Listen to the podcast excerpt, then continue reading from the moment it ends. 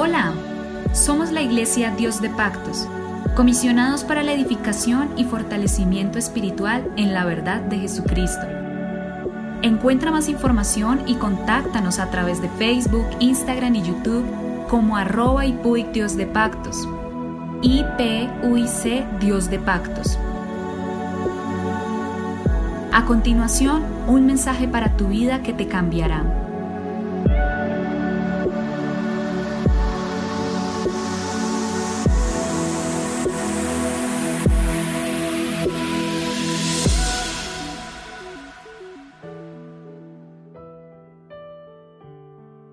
El Señor Jesucristo les bendiga. Somos la Iglesia Pentecostés Unida Internacional en Colombia. Les habla su pastor Héctor Damián. Siempre estamos predicando la verdad de Dios a través de su palabra.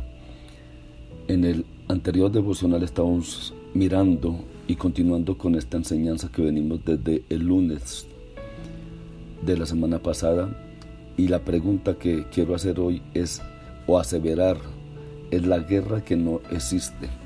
Porque muchas veces como cristianos nos enfrascamos en guerras que no existen, en guerras irreales y eso perjudica nuestra oración, perjudica nuestra consagración a Dios y perjudica muchas áreas de nuestra vida porque nos enfrascamos en guerras inexistentes.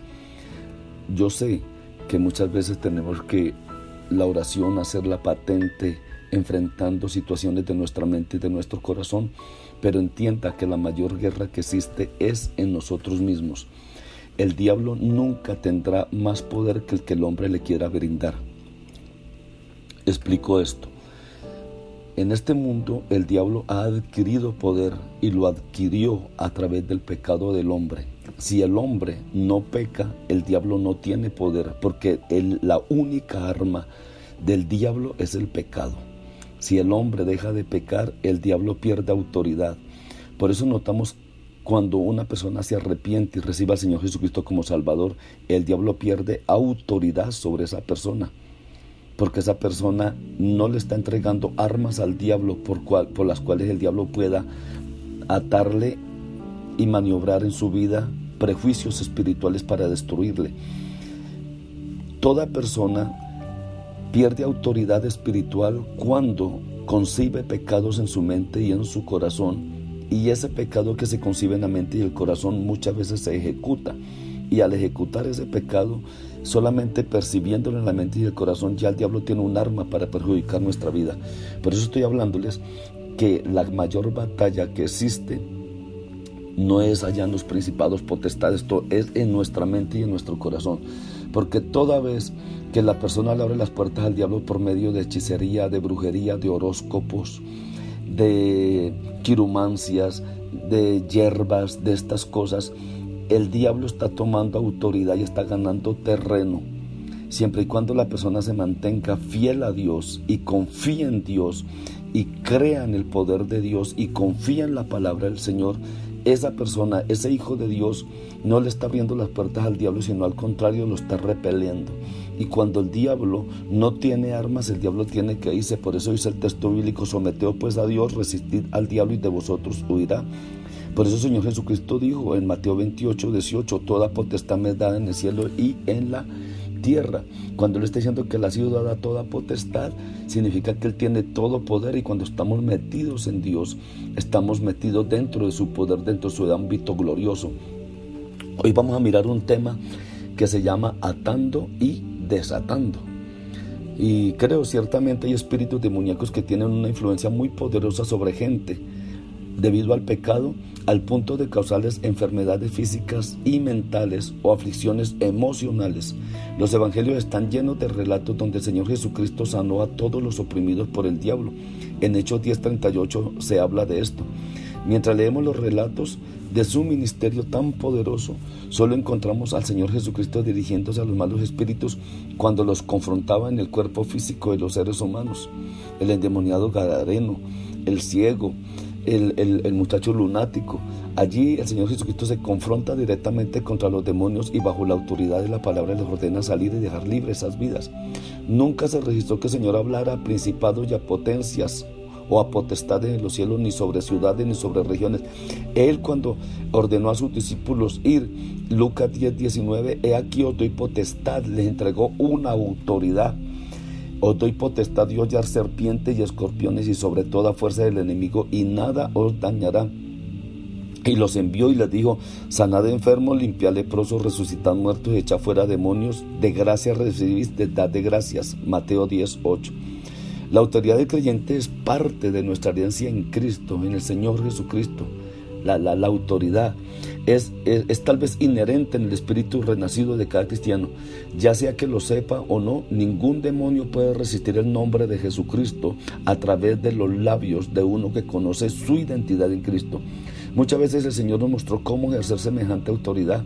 Mate, eh, eh, Mateo 8:16 dice, y cuando llegó la noche trajeron a él muchos endemoniados y con la palabra echó fuera a los demonios y sanó a todos los enfermos.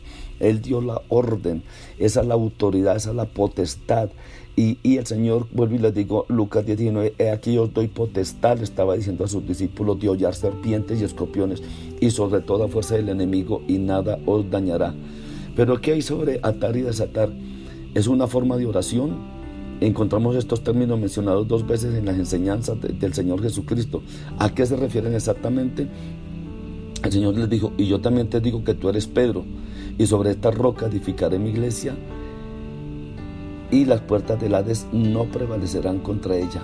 A ti te daré la llave del reino de los cielos, y todo lo que atares en la tierra será atado en los cielos, y todo lo que desatares en la tierra será desatado en los cielos. Mateo 16, 18 y 19. Este pasaje sigue la poderosa revelación de Pedro que le hizo al Señor Jesucristo y a todos los discípulos y los presentes que estaban allí. Eh, cuando él dijo que al Señor Jesucristo tú eres el Hijo del Dios viviente. Como resultado el Señor explicó a Pedro algo de lo que significaba esa revelación. Tú eres el Cristo, el Hijo del Dios viviente. En muchas palabras eh, eh, el Señor Jesucristo estaba diciendo, Pedro, sobre la revelación de quién yo soy. Eso lo, déme parafrasear de esta manera. Pedro, sobre la revelación de quién yo soy, edificaré mi iglesia. Y para aquellos que compartan esta revelación, les daré autoridad en la tierra lo que mis hijos e hijas permitan en la tierra, lo respetaré desde el cielo. Y lo que no permitan en la tierra, los espaldaré desde el cielo. En otras palabras, lo que les estoy diciendo es que nada va a ocurrir en el cielo si primero en la tierra alguien no se compromete a que ocurra en el cielo. En otras palabras, somos sus embajadores, sus representantes y ministros en la tierra. Los principados y las potestades en los lugares celestiales se someterán a lo que nosotros establecemos aquí en la tierra y no viceversa. No es lo que el diablo quiere hacer, es lo que nosotros hagamos aquí en la tierra. Nosotros podemos someter autoridades, podemos someter legiones de demonios, porque hay alguien aquí en la tierra que está haciendo eso. Vuelvo y repito, los principados y las potestades en los lugares celestiales se someterán a lo que nosotros establecemos en la tierra. Sus actividades terrenales están sujetas a nuestras armas de la verdad, la justicia, el poder del Evangelio, la salvación, la fe, el Espíritu Santo y la oración. La única vez que vemos a Satanás cayendo como un rayo del cielo revela claramente la táctica más efectiva para sacudir los principados en los lugares celestiales. En Lucas capítulo 10 Jesús envió a sus discípulos a predicar el Evangelio y a sanar enfermos. Cuando esta autoridad fue puesta en práctica produjo resultados sorprendentes. Los discípulos volvieron gozosos, exclamando, diciendo, Señor, aún los demonios se nos sujetan en tu nombre. Lucas 10, 17. Este despojo del demonio, del dominio de Satanás, desatando a los oprimidos y dando libertad a los cautivos, arrojó a Satanás de los principados en los lugares celestiales. La batalla se desarrolló en la tierra y los lugares celestiales sintieron el impacto y el poder de una iglesia naciente y de unos discípulos que estaban recibiendo una autoridad delegada de parte de Dios. Y esa autoridad, amados hermanos, delegada de parte de Dios la tiene usted también en el nombre de Jesucristo. Basta solamente que usted crea la palabra, la diga y Dios actuará en el nombre de Jesucristo. La autoridad la tiene usted saque espíritus, saque demonios, saque pandemia, saque eh, virus, saque lo que sea bajo el poder del nombre de Jesucristo y cúbrase bajo el poder de la sangre de Jesucristo. La autoridad, la potestad, la autoridad es suya en el nombre de Jesucristo. Le pertenece a usted por herencia. En el nombre de Jesús, Dios le bendiga poderosamente. Mañana continuamos. Bendiciones en el nombre de Jesucristo.